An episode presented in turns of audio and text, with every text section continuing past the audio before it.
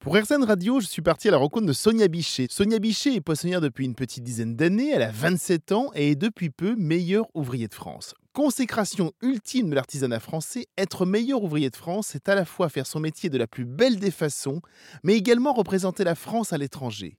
Mais là où les meilleurs ouvriers de France sont reconnus quand ils sont cuisiniers, on les connaît moins quand ils représentent un autre artisanat. Hormis ce rôle de représentation, je lui ai demandé dans les faits la différence qu'il pouvait y avoir entre mon poissonnier de quartier, qui travaille extrêmement bien, et justement une ou un meilleur ouvrier de France. Euh, je pense que c'est certainement le conseil et la rigueur. Après, euh, tous les poissonniers sont très bons. C'est vrai que nous, on a une approche où on essaye vraiment de faire attention aux saisonnalités. On essaye vraiment de conseiller les clients, de commencer à refaire manger les poissons entiers aux gens, ce qui s'est quand même beaucoup perdu, surtout chez les jeunes. Qu'est-ce qu'on appelle exactement la rigueur? C'est-à-dire que le, mon poissonnier de quartier, il n'est pas rigoureux? Si, si, bien sûr, il est rigoureux, mais chez nous, euh, quand on est meilleur ouvrier de France, on représente la France, on représente notre métier. Donc on doit vraiment être excellent tous les jours. On n'a pas le droit à l'erreur. Et aussi, on devient un petit peu ambassadeur. Donc euh, on est porte-parole, on se doit d'aller faire des événements, de promouvoir notre métier. Et je pense que ça, c'est une partie importante des meilleurs ouvriers de France. Il y a une question aussi de, la façon dont on va sélectionner les poissons. On va prendre que du poisson français, ce genre de choses-là. On va essayer de ne pas se servir de poissons à l'international. Est-ce que ça, rentre dedans?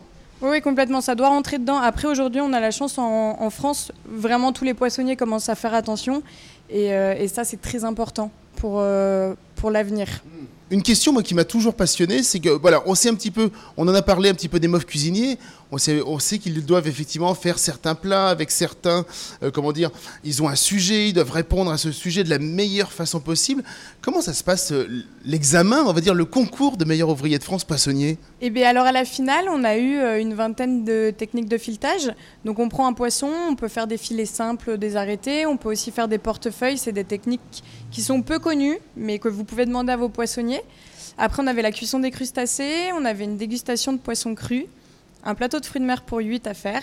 On redresse tout ça sur un buffet sur le thème de Jules Verne cette année. Et ensuite, on a un oral avec épreuve surprise pendant une demi-heure avec des meilleurs ouvriers de France. Et donc, vous avez tout gagné C'est passé. vous avez déjà participé à plusieurs concours que vous avez remportés à chaque fois, ou presque.